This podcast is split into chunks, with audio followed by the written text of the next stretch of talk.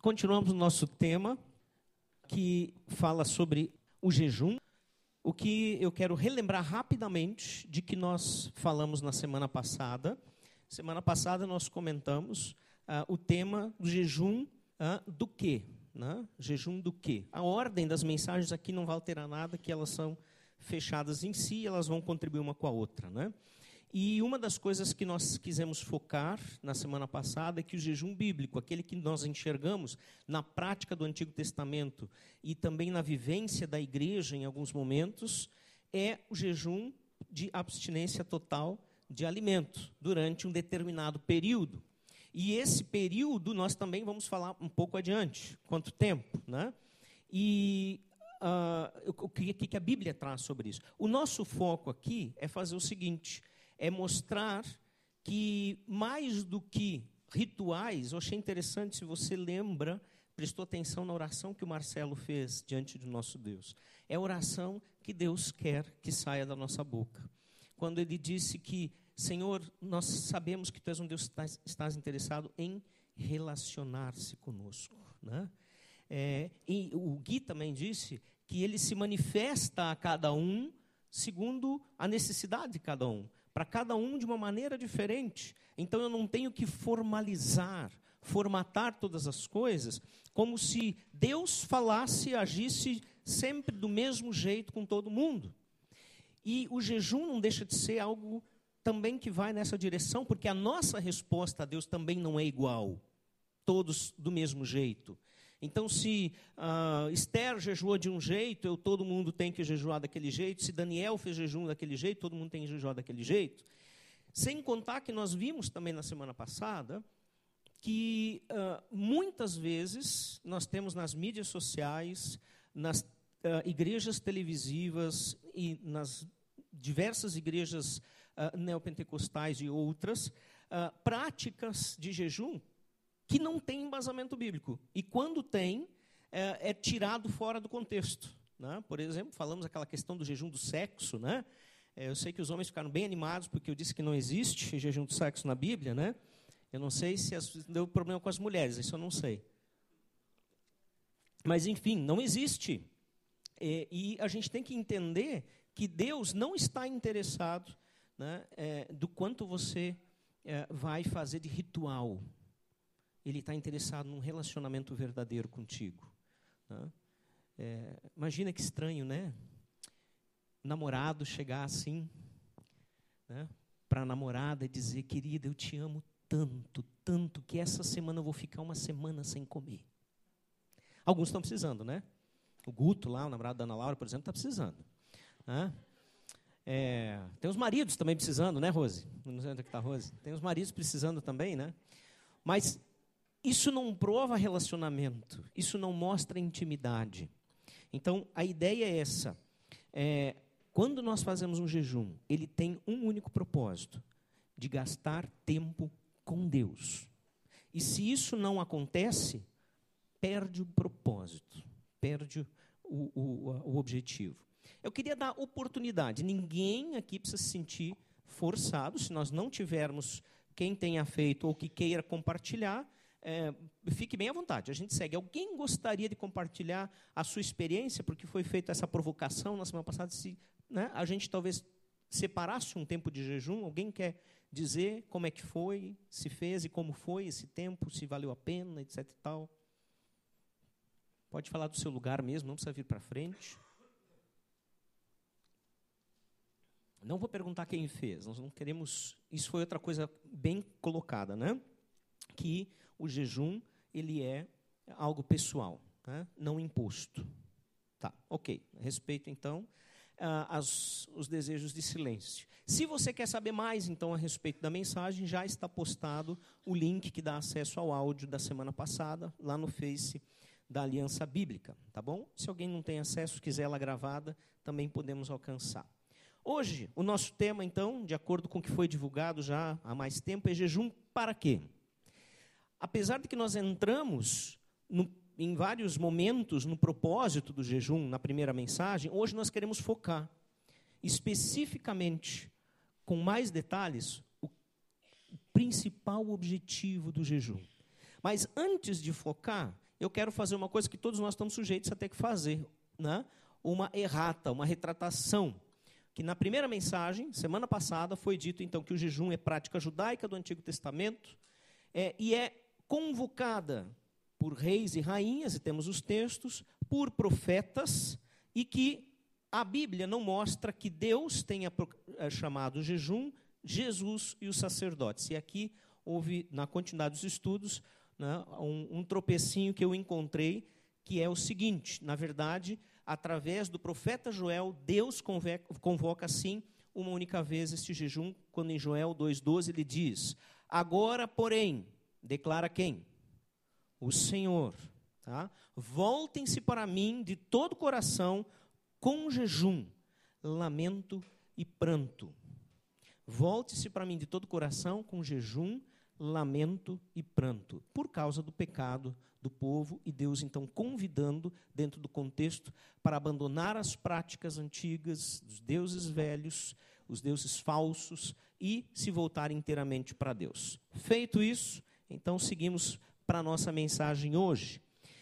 Vimos uma definição de jejum que Almeida oferece dentro do dicionário bíblico e com com tudo que nós temos levantado, nós podemos dizer que uma ótima definição é que é sim uma prática judaica, nasceu entre os judeus, de abster-se completamente de alimento por um determinado período. E esse período nunca é igual um ao outro.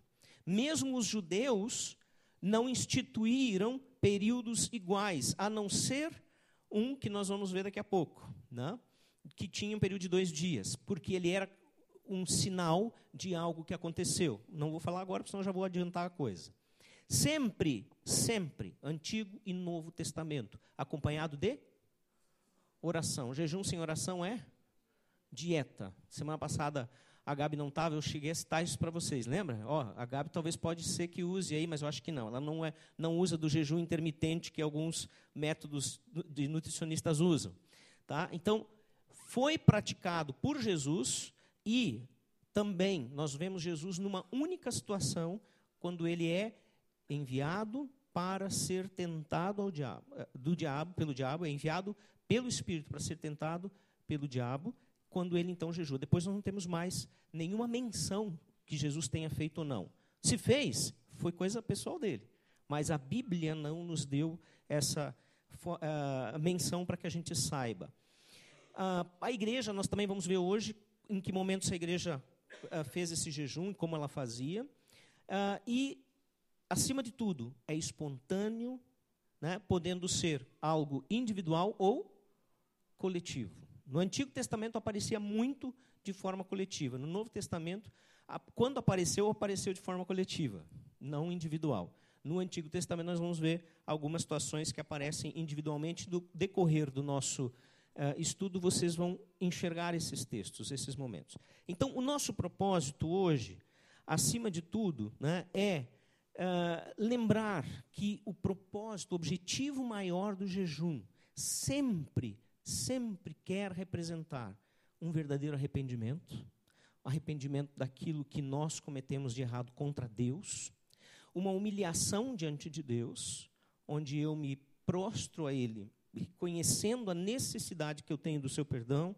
e uma dependência total dele em qualquer situação que seja, reconhecendo que Deus está no controle de todas as coisas e, por fim, ele tem um propósito de nos levar a uma intimidade com Deus.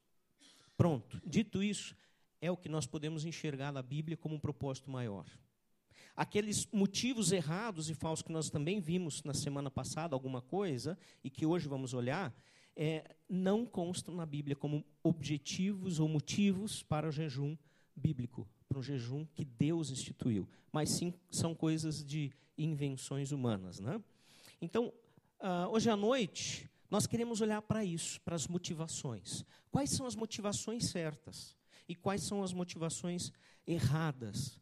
Quais são as, uh, os propósitos corretos para que eu faça um jejum? E o que, que é incorreto e tudo que a Bíblia traz. Tá? Então, é, você, eu, quando nós fazemos jejum, será que a gente avalia as nossas motivações? É interessante né, pensar nisso. Eu, quando eu comecei a olhar para essa mensagem dessa semana, eu comecei a perceber o seguinte: muitas vezes nós fazemos jejum simplesmente porque tem que fazer, que é regra. Ou porque a gente se viu num aperto tão grande que a gente pensa, bom, agora só, só me resta o jejum. E não, em nenhum momento nós avaliamos as nossas motivações. Na grande maioria das vezes. Obviamente, talvez você tenha tido uma, uma exceção. E, e o que nós percebemos na Bíblia é que Deus aponta sempre como objetivo nobre do jejum a motivação correta. Porque senão vira legalismo, vira ritual, como qualquer outra coisa que a gente faça para Deus. Então, o que nós queremos olhar é isso. Qual é a motivação?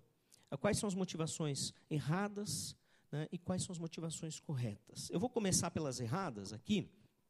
Lembrando que a gente viu muitas coisas semana passada, imagens da internet, inclusive, de pessoas falando a respeito do jejum de uma maneira que a Bíblia não apoia, de uma maneira que a Bíblia uh, não concorda.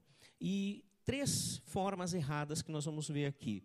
E que a gente vai ver que a Bíblia diz que está errado. Todas elas nós vamos tirar da Bíblia. Não são conclusões nossas. Né? Manipular a Deus em busca de um milagre. Tá? Quando essa é a minha motivação, é errada. Eu estou precisando de um milagre. Então, o que, que eu faço para conseguir? Bom, já fiz de tudo, só faltou jejuar, então vou jejuar. É, ritual legalista com o fim em si mesmo. Bom, jejum tem que fazer porque tem que fazer. Né? Porque é bom fazer, porque Deus quer, porque o pastor mandou, porque crentes fazem, ou coisa parecida. E para aparentar ser mais espiritual que os outros. E por incrível que pareça, nós vamos ver que a Bíblia fala a esse respeito. Então, significa que provavelmente nós temos problema com isso. Senão, não precisaria estar lá na Bíblia. Então, vamos olhar para cada um desses itens aí, destes três, dessas três motivações erradas. Manipular a Deus em busca de um milagre. Ainda que o texto não fale de jejum, mas ele fala de oração. E que a oração é, sim, elemento fundamental do jejum, onde eu me comunico com Deus, colocando os meus motivos diante dele e o porquê eu estou separando esse tempo de jejuar, Tiago, livro de Tiago, no capítulo 4, versículo 3, diz exatamente como está ali o texto: quando pedem, não recebem, pois pedem por motivos errados, para gastar em seus prazeres. Quando a nossa oração ela tem a motivação errada de simplesmente querer melhorar minha vida, olhar para o meu eu, para o meu ego, né? e não tem algo que condiz com aquilo que Deus quer que nós façamos, o jeito que nós vivemos e tudo mais, é motivo errado. E o contexto desse versículo né, fala justamente de cobiça, fala de inveja, né, fala de guerras e lutas entre, entre os irmãos, entre as pessoas, a ponto de se matarem, porque ficam invejando e querendo aquilo que não é do Senhor, aquilo que não é, é aquilo que é vão, aquilo que não vale a pena. E o versículo 7, dentro desse contexto, ele diz: sujeitem-se a Deus e resistam ao diabo, e ele fugirá de vós, diz o texto. Né? Sujeitai-vos, portanto, a Deus, e resisti ao diabo, e ele fugirá de vós.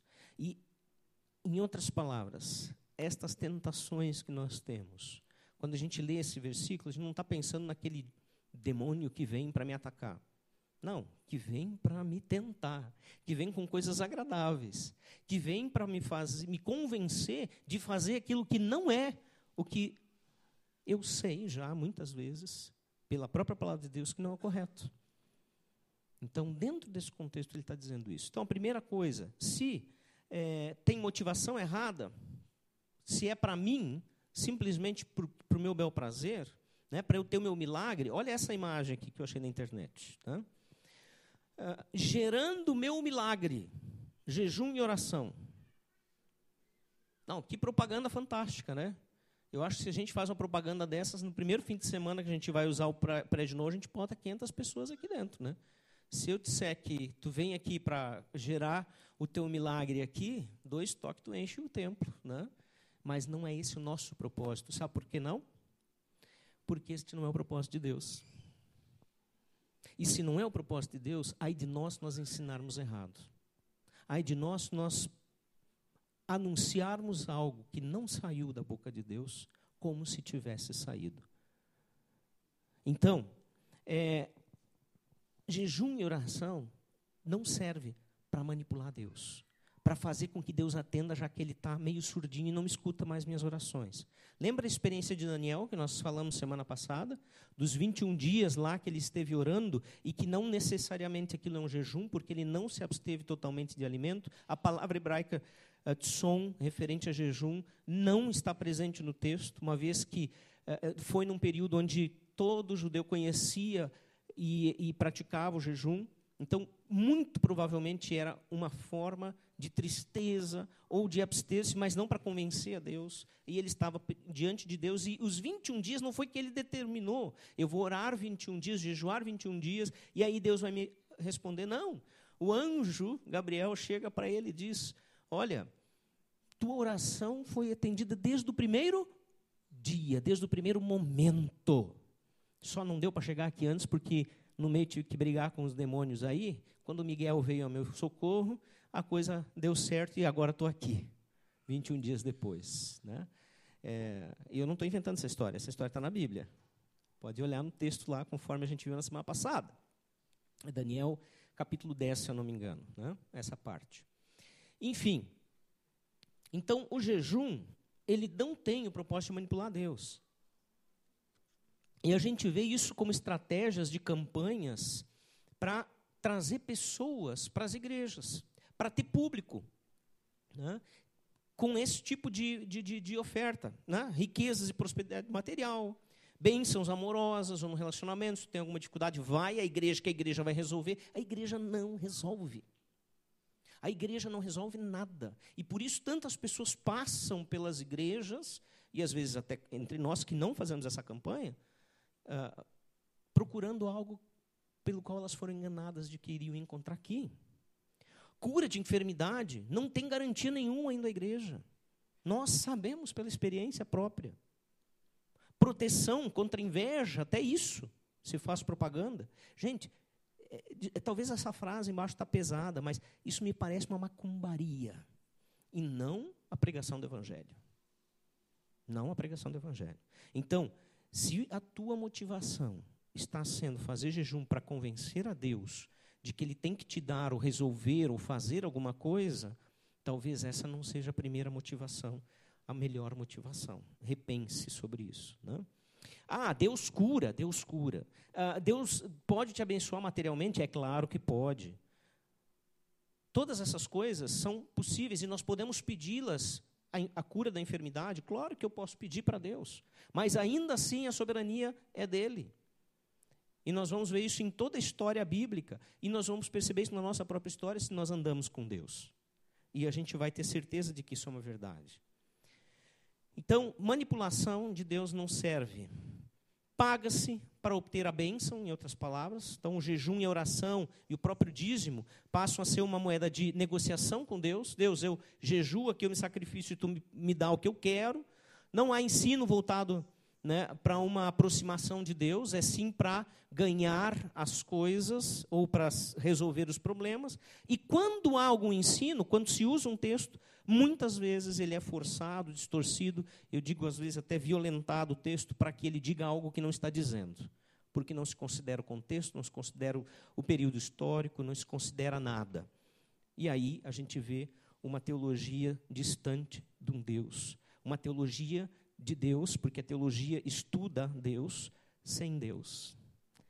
Toda teologia que não contém a presença de Deus verdadeira é falsa, é mentirosa. Uma segunda motivação errada, ritual legalista com fim em si mesmo, que talvez seja ainda maior porque abrange mais igrejas, não só igrejas mais barulhentas, o que fazem esses cartazes como esse que a gente viu, né? E aqui eu não estou falando de que tipo de igreja é melhor ou pior. Em hipótese alguma, nós estamos entrando nessa questão. Né? É, mas também se deduz, por ensinos às vezes errados, de que o jejum é algo que tem que ser feito. E uma das coisas que nós vimos é, na semana passada, na primeira mensagem, é, é que o jejum não é imposto em nenhum momento na Bíblia. Sim, existem convocações onde o povo responde imediatamente por causa da própria necessidade, quando nós vamos ver depois nas coisas certas, tá? nas razões certas. Mas não é uma coisa onde todo cristão tem que fazer jejum. Ah, se tu não jejua, então tu não é um cristão fervoroso. Ah, mas se tu não jejua, nunca jejuou, então tu nunca experimentou de verdade o poder de Deus. Isso, em nenhum momento nós vamos ter esse tipo de base é, na Bíblia. Se você quiser acompanhar comigo, 1 Reis 21, 9 e 12, nós vamos ver aí é, um, um, jejum, uh, também tocamos nesse assunto, é que eu vou passar rapidinho, onde Jezabel, a rainha, esposa de Acabe, ela usa de pretexto o jejum para condenar um inocente, aí tem a figura representando né, a situação, o palácio de Acabe, a vinha era do lado, coladinha no palácio, o Acabe se interessou em comprar ela, o, o Nebote disse: Olha, não estou afim de vender. Ele tinha esse direito, mesmo que era o rei que estava lhe pedindo. E então ele vai para casa chateado, o rei e a mulher. Então atiça o homem e diz: oh, ué, tu é, tu é rei ou tu é rato? Né? Que tu vai deixar o cara te falar assim e não vai fazer nada? Dá aqui o teu anel que eu vou resolver o teu problema. Daí ela entrou em cena. Mulheres, deixa os homens resolver. Se eles não resolvem, às vezes não adianta você ir. Homens, resolvam. Não esperem as mulheres resolver. Esse é outro tema para a gente falar. Né? Enfim, e aí o que acontece é que eles, então, a, a, a, essa Jezabel, mulher violenta, e tem uma história terrível de final de vida por causa da sua própria violência, é, então manipula esse jejum, manipula as pessoas fazendo um jejum para a condenação deste homem. Não é um jejum que está de acordo com a vontade de Deus. Foi contado ali na Bíblia mas não é porque está na Bíblia tem que ser feito assim. Né? É, Isaías 58,4, texto de Isaías 58 vai ser o nosso último, a nossa última mensagem. Vai ser no dia especial da criança, dia 8, é isso? Confirma? 8 de outubro. Vai ser uma celebração especial para as crianças. As coordenadoras já estão trabalhando em cima dela. É, então, traga visitantes, porque além de falar do jejum, também vai ser voltado para um foco evangelístico, que o texto mostra essa realidade. Nós vamos poder apresentar a obra de Jesus na cruz através dessa mensagem também. Né? Então, é a última mensagem que você vai falar, vai ouvir sobre o jejum aqui nesta série. Né? Então, Isaías 58, vou pensar esse versículo, que mostra também a questão de motivos. Seu jejum termina em discussão e rixa, e em brigas, né, em brigas de socos brutais, inclusive. Vocês não podem jejuar como fazem hoje e esperar que a sua voz seja ouvida no alto. Em outras palavras, e nós vamos ver todo o resto do contexto, Deus está dizendo assim: vocês estão fazendo um ritual e querem que eu escute vocês, independente da vida de vocês. Durante a semana, vocês querem viver como, do jeito que querem. Vocês querem uh, tocar as vidas de vocês sem a minha presença. Mas daqui a pouco vocês fazem o jejum porque tem que fazer um jejum, porque os judeus estão acostumados a fazer um jejum. Ou porque vocês querem então me convencer que eu escute algo de vocês. Mas depois do jejum vocês saem dali já e vivem a violência de vocês. Vivem as formas erradas de viver. Ou seja, isso é um ritual. É como se eu fosse lá e se eu fizesse a dança da chuva, ia começar a chover. Ficou engraçado, Rebeca? Quer que eu faça mais? Não a dança da chuva? Não vai chover porque eu fiz a dança da chuva. Deus não vai me atender porque eu fiz jejum. Deus não vai me atender porque eu chorei até não querer mais, se a minha vida não é coerente com aquilo que eu vivo, com aquilo que Deus ensina, e se os motivos daquilo que eu estou pedindo são, não são motivos que Deus concorde. Então acabam sendo rituais. Tem que fazer jejum porque todos fazem, porque senão não sou um cristão fervoroso. Zacarias 7, 5 a 6 também fala o mesmo contexto para os judeus que estavam usando o jejum desta forma, de uma forma legalista apenas, para convencer a Deus. Pergunte a todo o povo e aos sacerdotes. Oh, os sacerdotes estão no meio disso, porque os sacerdotes estavam tão longe de Deus quanto todo o povo. Eles não tinham mais liderança espiritual. E os profetas foram levantados para trazer o povo de volta.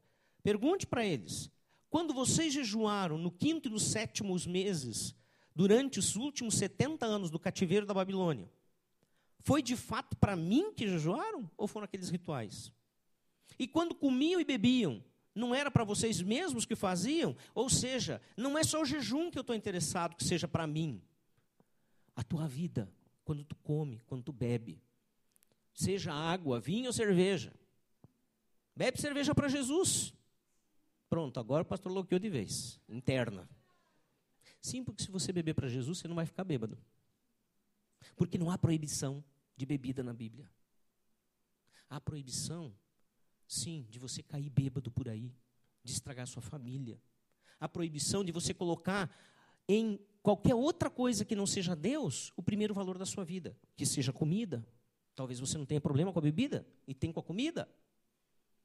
É isso que ele está dizendo. Não importa, seja o que você faça, jejum, comendo, bebendo, não interessa. Faz para mim.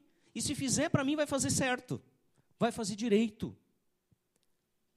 Não havia uma busca sincera por Deus nesses jejuns. Havia sim, eu quero me livrar do problema que eu estou tendo. E o problema que eles estavam vivendo, com todo o, o, cativeiro, perseguição e tudo mais, era justamente porque se afastaram de Deus.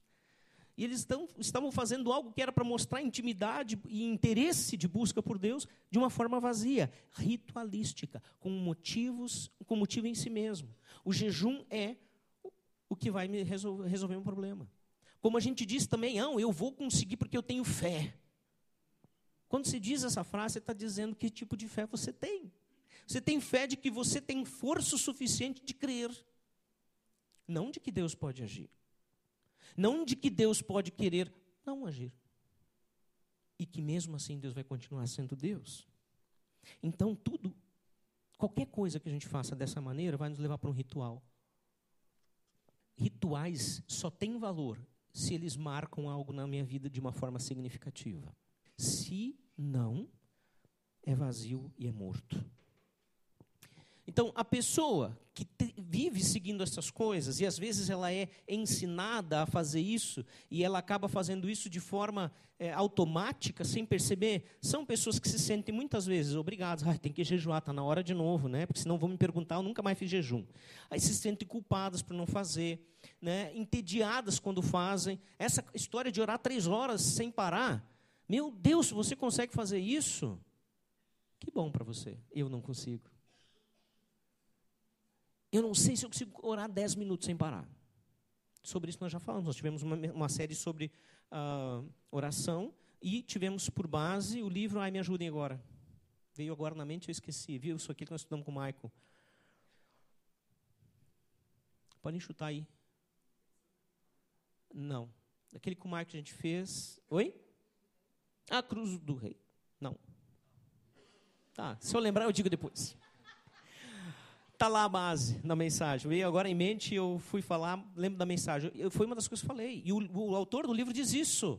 Ele diz: Olha, eu não tenho, eu não conseguia orar e me sentia péssimo. Os caras ficavam uma hora e ainda apertando a minha mão, suando e tudo mais, e eu era para me concentrar para orar. A oração é contigo, o jejum é contigo. Aliás, Deus sobre oração diz: orai sem cessar. E se o texto orai sem cessar significa ficar de joelhos sem cessar, é esse mesmo, como é que é? Não, não é. tá bom, deixa. Eu lembro, eu digo de semana que vem, eu vou botar no Face da igreja, olha lá, tá? Tá, de longe parecia, mas não é, tá? Então, uh, gente, a questão é essa. Eu preciso entender que Deus, quando diz orai sem cessar, ele está dizendo, tem um relacionamento comigo todo dia. Que quando você passa por um acidente, vê aquele acidente, ao invés de ligar para o Laux, primeiro dizer, Laux, tem uma reportagem para ti, da hora. Pode ligar também, não é pecado, tá? Mas assim, em vez de fazer isso, dizer, ai meu Jesus, conforta aquelas famílias, ajuda essa pessoa que está, vezes já é vítima fatal. Tu viu que não está morto. Dizer, quantas vezes, ah, me põe no lugar daquela família de Jesus, eu não sei quem é aquela gente. Bah, eu não queria ouvir essa, notícia agora. Toca o coração do cara. Eu não sei quem é, mas eu estou falando com Jesus, eu estou interagindo. Tá? Você está lá na escola e aquela criança que está endiabrada, que você não sabe o que, faz com ela quando é professora. Né? Os professores têm os métodos, né? mas que não são nem corretos, uh, né? legais e muito menos bíblicos. Mas de orar e dizer, Jesus, o que, que eu faço para amar essa criança que precisa de limites? O que eu faço para conseguir eh, fazer diferença na vida dela agora, nesse momento que ela está me tirando do sério. Isso é orar sem cessar. Orar sem cessar é olhar para um dia lindo e dizer: Jesus, que coisa mais linda que o Senhor fez. No meu pensamento, eu estou falando isso. Agora, claro que existem os momentos de intimidade. E o jejum está apontando para isso. Eu não estou divagando agora, quando estou indo para a oração, porque jejum e oração têm que andar juntos. E o jejum é esse tempo que, se você quiser experimentar, é um tempo especial com Deus. Se for diferente disso, é motivação errada. A última motivação errada, para a gente ainda pensar que aparece na Bíblia, dentro daquilo que eu estudei. Talvez você vai dizer, Giovanni, você esqueceu uma. Me traz ela, eu incluo aqui. Não tem problema. Eu também erro. Né? Vocês viram hoje, já de cara, eu tive que fazer errata. Né? Para aparentar ser mais espiritual. Dentro dos textos de jejum que eu estudei, eu percebi isso. Né? Esses três motivos principais. E esse último está escancarado. Nós tocamos nele rapidamente também. Mateus 6, 16 e 18. Por favor, um voluntário para fazer a leitura. Mateus 6, 16 a 18. Veja, o que, que Jesus está dizendo? Se você vai jejuar, não faz com os hipócritas. O que, que é um hipócrita? Por favor, alguém contribua. Alguém que quer aparecer o que não é. Uma boa definição. Talvez tenham mais, mas essa é muito boa. Alguém que quer fazer de conta. Os fariseus eram hipócritas. Jesus fala o tempo todo dos fariseus como hipócritas, porque eles tinham conhecimento, não viviam o que eles deviam viver, né, e queriam se mostrar como os tais espirituais. Né? Então ele está dizendo assim, talvez ele até tinha em mente os fariseus, ele não diz o texto, nenhum dos três textos, são três textos né, que falam sobre isso, não, são, são, é esse texto mesmo. Outro, o outro texto que é, são três, no outro contexto que a gente vai falar. É, ele fala, é, não seja como os hipócritas. Talvez seja o, o, os fariseus que ele está pensando. Mas ele está dizendo, em outras palavras, se você vai jejuar, faz para ti e para Deus. Entre vocês dois. É um lero a sós com o Pai. Não quero que tu fique mostrando por aí, olha como eu sou espiritual. O que, que foi, Giovanni? É que eu estou jejuando. Ah, faltam ainda 24 horas para terminar meu jejum. Se é a Gabi que me vê fazendo, ele disse: Olha, precisa pelo menos 48, 24 não vai chegar. Por quê? Porque eu já estou no motivo errado. Já bota para emagrecer e não para jejuar para o Senhor. Estou querendo aparecer. Né? Então, é isso que Jesus está dizendo. Ao jejuar, ponha óleo sobre a cabeça, lave o rosto. Quer dizer, a ideia do óleo eram óleos aromáticos, tá? era perfume. Texto, outros textos nós vamos ver isso. Hoje em dia já não é mais óleo, né? Mas em outras palavras, dá um tapa no visual, levanta a cabeça e anda, né? E vai viver tua vida. Né? Melhor ainda, te separa. Mas se tu tiver alguma coisa para fazer uma caminhadinha, vai e não vai dizer, ah, ligeiro porque eu estou jejuando, hoje é meu dia. Gente, já chegou, eu falei, ah, não, vou falar isso, isso é, é tentação. Sai, sai, sai de mim. Sabe? Imagina situações onde o cara não podia estar jejuando. Vai no encontro, uma reunião de, de café. Tem café? Não, não vou tomar um café que eu estou jejuando. Vai numa festa, sentado lá quietinho. Festa de casamento. Inclusive tem um exemplo aqui, Jesus vai falar. Ah, então, está na hora de servir. Pode ir. Não, não, não. Hoje é meu dia de jejum. Caiu hoje no dia. Pois é, vocês casaram nesse dia, mas eu vou continuar jejuando para o Senhor. Por favor. É isso que Jesus está dizendo. Não faz isso é totalmente errada esta motivação. Né? Então, pessoas elas disputam por um status de maior espiritualidade, isso é terrível. Tiago e João fizeram isso. Aí nós vamos ter três textos também que falam sobre isso, onde um texto mostra a mãe eh, pedindo em favor dos filhos, os outros textos que foram eles que falaram, e são opiniões ou focos formas de enxergar do próprio evangelista que escreveu, mas diz lá, Senhor, quando tu estiver na tua glória, permita que um se sente à tua direita e o outro à sua esquerda. Né? E Jesus disse, vocês não sabem o que estão pedindo. Né? Então, gostam, pessoas gostam de ter o ego massageado por homens. Quem são pessoas? Nós. Eu também gosto. Escondem-se por detrás de uma falsa espiritualidade, que aí eu não preciso mostrar o que tem lá por detrás e que precisa ser tratado, porque eu sou pecador, como todas as pessoas, e por isso nós temos grupos de apoio, grupos familiares que nós chamamos de célula, onde lá uns aos outros pode viver com intensidade, aqui não. Ou você quer que de repente eu pergunte: levanta a mão quem teve problema essa semana com tentação sexual, por favor, levante a mão.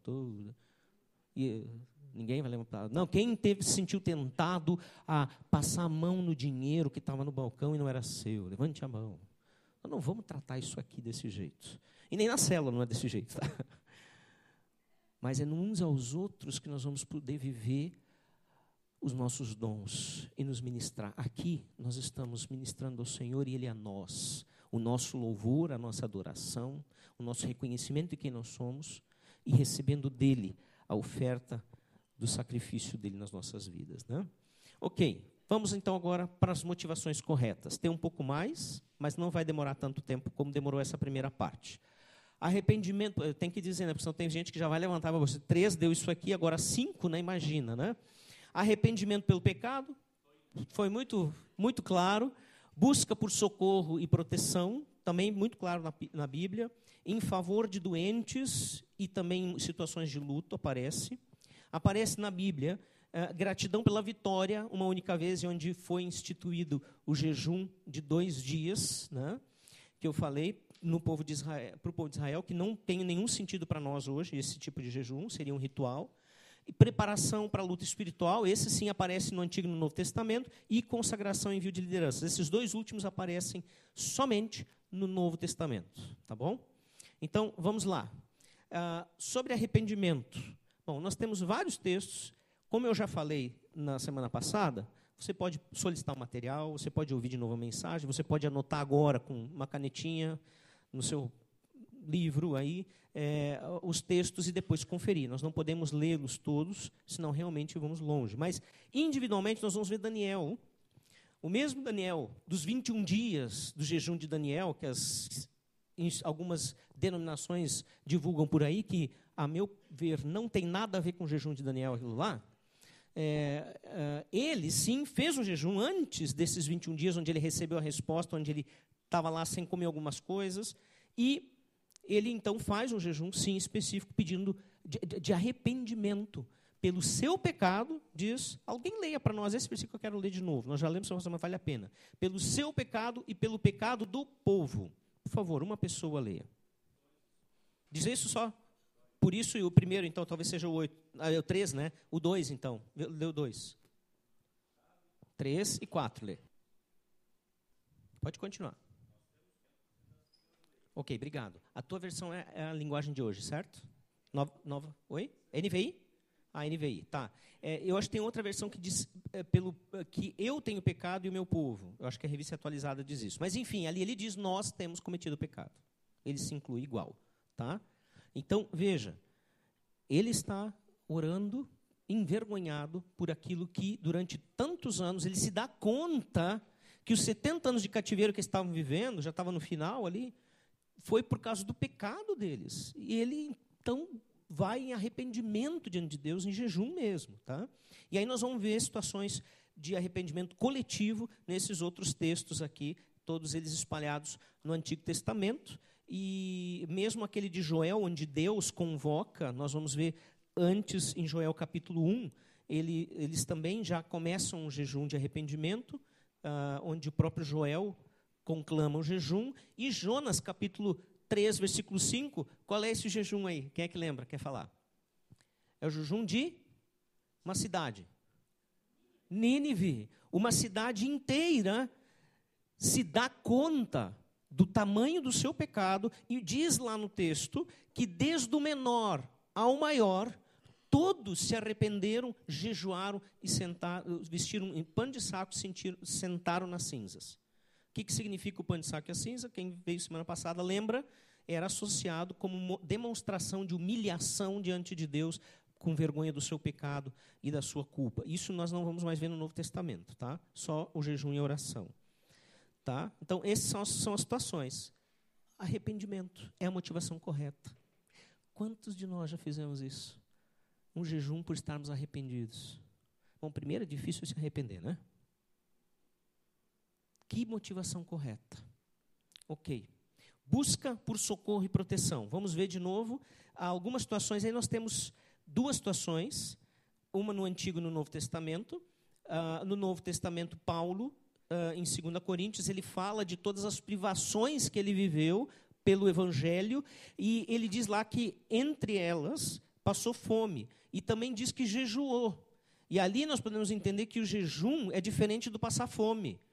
Que o jejum foi no meio das tribulações, do sofrimento, de todas aquelas perseguições. Porque ele não, não, faz sentido dizer, olha, eu passei frio, passei fome, ah, tive nudez, né, e etc e tal, e jejum, fiz jejum.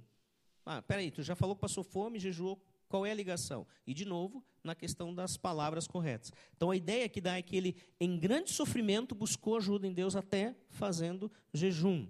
E o mesmo aconteceu com Davi. Davi no Salmo 109, 24, mostra o quanto ele estava angustiado por causa dos seus perseguidores, e ele então faz jejum clamando. E todo o salmo é um, é um clamor de, so, de socorro, pedindo para Deus que ajude ele. E no meio desse salmo, lá no versículo 24, onde ele está falando do so, pedido de socorro, quanto ele necessita, ele diz: Olha, eu estou cansado, estou jejuando aqui, Jesus, Senhor, porque eu preciso do teu socorro. E aí, de novo, nós vamos ver situações coletivas do povo de Israel. Né?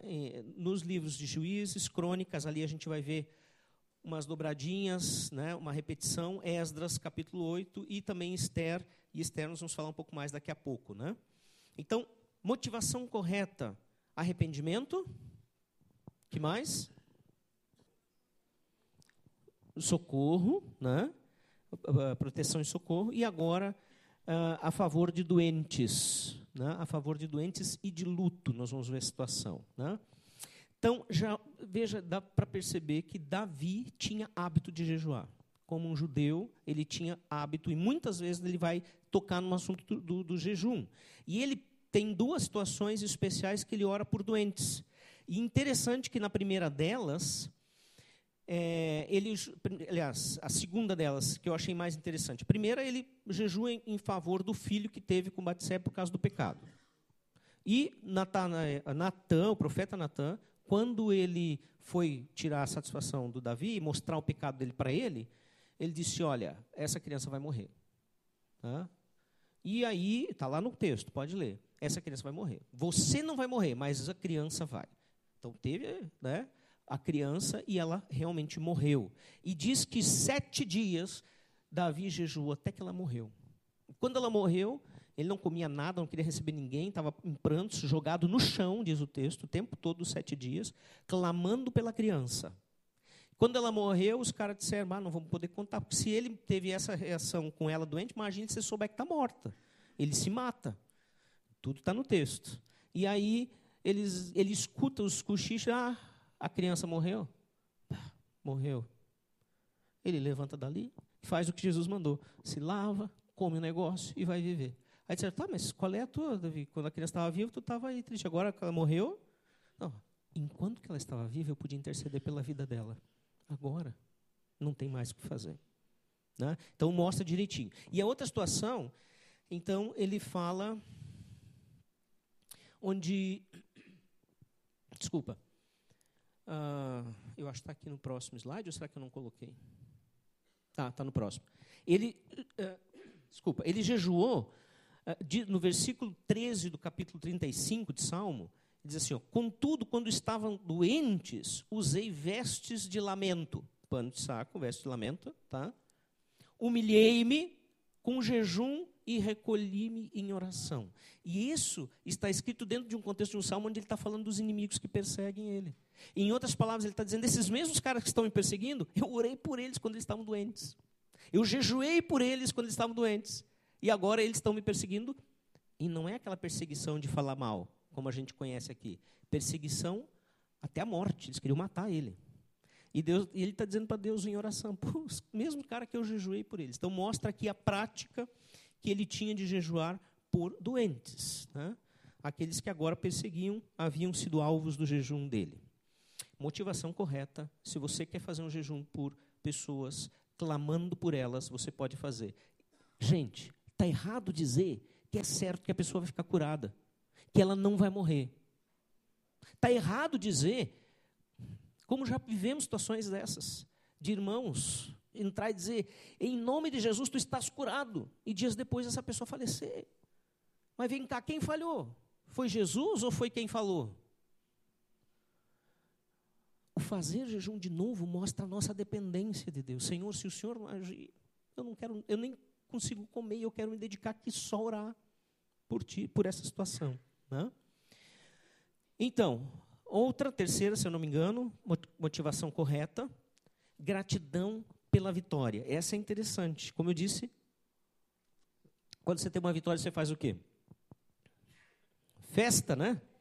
A vizinha lá teve uma formatura semana aí, eh, ontem, e teve festa do lado da minha casa, né? Então, porque a pessoa teve uma vitória, se formou, beleza. Né? Agora imagina, ah, eu fiz, me formei, depois de tantos anos estudando, vou fazer jejum uma semana. Só aconteceu nessa vez aqui na Bíblia, tá? Mas tem a ver com o momento, a situação. De novo, não tire texto fora do contexto, porque senão você vai é, só arrumar pretexto para falar o que você quer. Esther, que vai salvar o povo de Israel nessa situação onde Amã planeja destruir todos os judeus. O Amã foi o primeiro Hitler. Ele quis fazer o que Hitler tentou fazer. Só que Hitler conseguiu matar alguns, muitos. Amã não conseguiu, ele que foi para a forca, né? por causa da intervenção desta mulher, desta rainha. E, e muito interessante, nós a gente vai ver e achar lá uh, jejum de externa. Você vai procura na, na internet jejum de externa, você vai ver imagens de gente fazendo jejum de externa. Nada a ver, gente. Aí, beleza.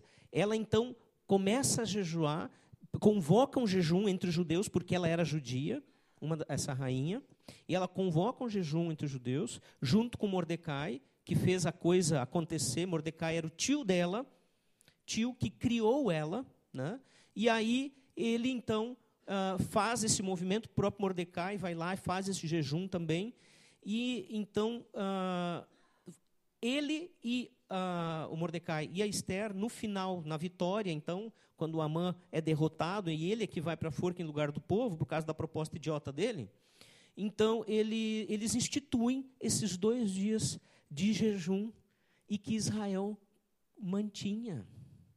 Cada vez naquele determinado período, acho que nós vamos ter aqui o período, se eu não me engano, não, eu não botei aqui, só nos estudos, mas tem o período do mês específico, né, que é no nosso outono, se eu não me engano, é, no nosso aqui no outono, onde dois dias é, de determinado mês ali, eles faziam o jejum para relembrar que por causa do jejum que fizeram, Deus os ouviu, os atendeu, e eles então foram salvos, todo o povo. Está vendo como tem a ver? Então, estavam comemorando uma vitória porque foi assim que essa vitória aconteceu. Não tire do contexto. Você não tem que fazer o jejum de Esther para coisa nenhuma, porque afinal de contas ninguém de nós aqui está sendo considerado, né, é, que está sendo perseguido à morte e extermínio total, né? Sua família, os Baum vão ser exterminados totalmente, né? Os Thomas vão ser exterminados totalmente. Não precisa fazer isso aí, não está acontecendo isso, tá? Ok. E Preparação para a luta espiritual. Tem um NT ali que quer dizer que começa então a aparecer o jejum no Novo Testamento. E é a primeira coisa que acontece e que aparece é justamente com o próprio ministério de Jesus. Quando ele sai das águas do batismo, quando ele escuta aquela frase maravilhosa: Este é meu filho em quem tenho prazer. Essa frase é ouvida dos céus. E quem estava ali ouviu essa frase, testemunhou essa frase. Eu tenho prazer no meu filho, porque ele faz a minha vontade, porque ele veio para salvar o que estava perdido. E aí ele sai dali e o texto diz que o Espírito leva Jesus para ser tentado. E no final, no versículo, nós vamos ver, acho que no versículo 2, em luta espiritual, diz lá, no final dos 40 dias e 40 noites, Jesus teve fome. Começou a tentação específica de Jesus que é relatada ali adiante. Né? Então, é um relato do que acontece com Jesus. Em nenhum momento no Novo Testamento, nem Jesus, nem os apóstolos, nem os discípulos disseram a igreja precisa jejuar 40 dias como Jesus jejuou. Não diz. Não podemos instituir isso como, uma, como um, um, um ritual, porque vai ser vazio. Foi o que aconteceu com Jesus. E ali também como eu disse antes, é onde nós vemos Jesus jejuando. Não aparece mais. Jesus aparece em tudo que é festa, né? O rapaz que gostava de festa. Ele lê, né? Passa lá, daqui a pouco ele olha pro, pro, para a árvore, vê o Zaqueu lá, desce ligeiro aí, porque convém eu comer na tua casa hoje. Né? E ele era tipo Wilson, né? porque se convida direto, né, seu Jorge? Era Jesus e Wilson ali, né?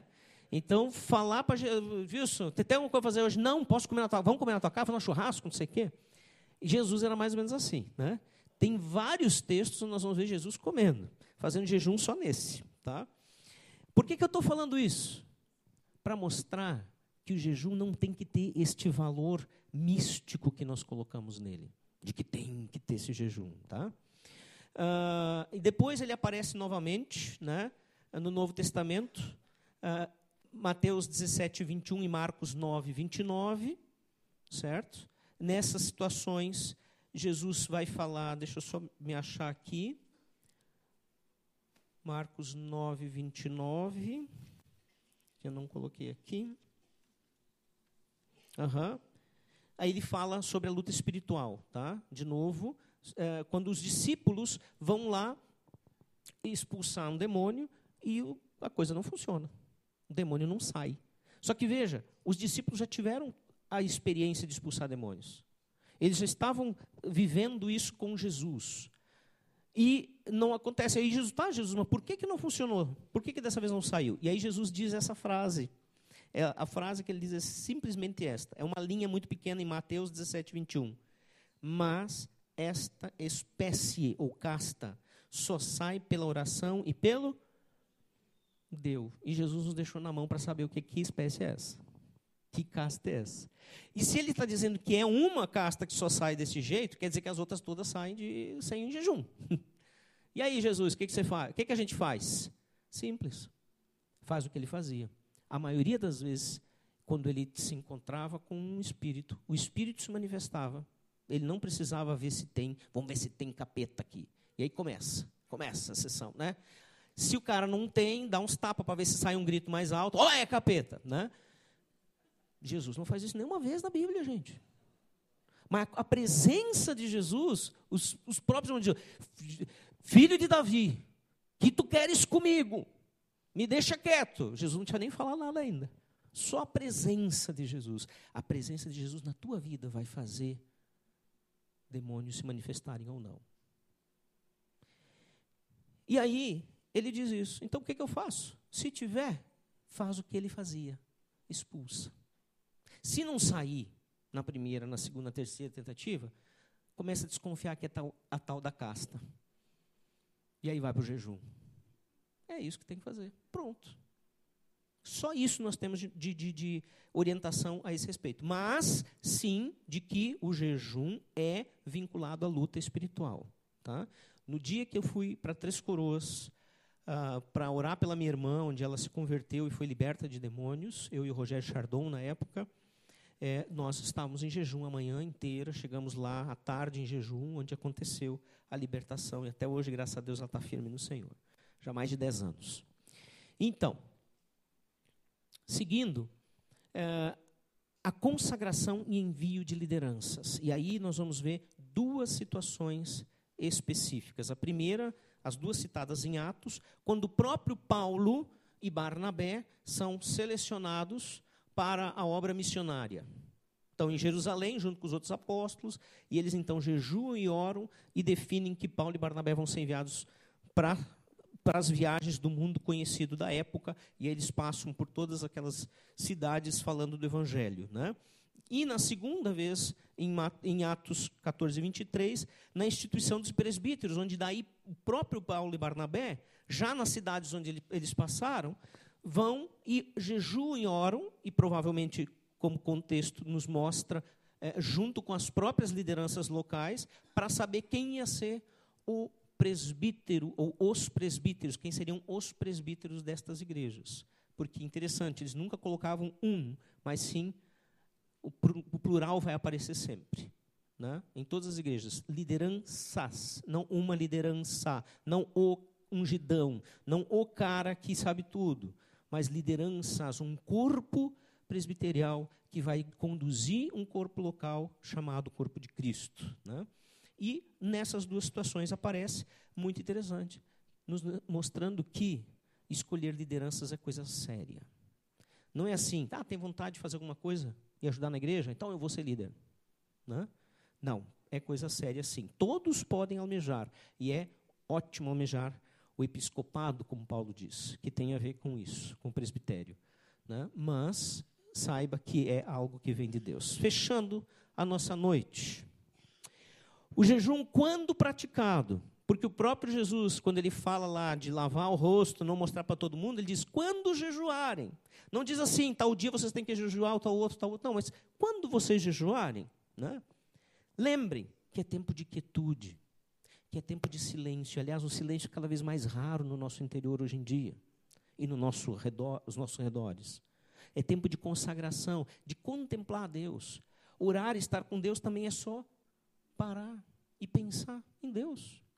Esses tempos de louvor e adoração, apesar, muitas vezes a gente contempla os instrumentos, né? E, os, e, e as equipes. Que, aliás, é bom de contemplar também, não é pecado. Mas às vezes a gente esquece de contemplar o que nós estamos cantando e para quem estamos cantando. Esses momentos de simplesmente permitir que as letras das músicas, que muitas vezes são trechos bíblicos, falem ao nosso coração e nos façam falar ao coração do Pai. Esse tempo de contemplação nós temos perdido, né? infelizmente.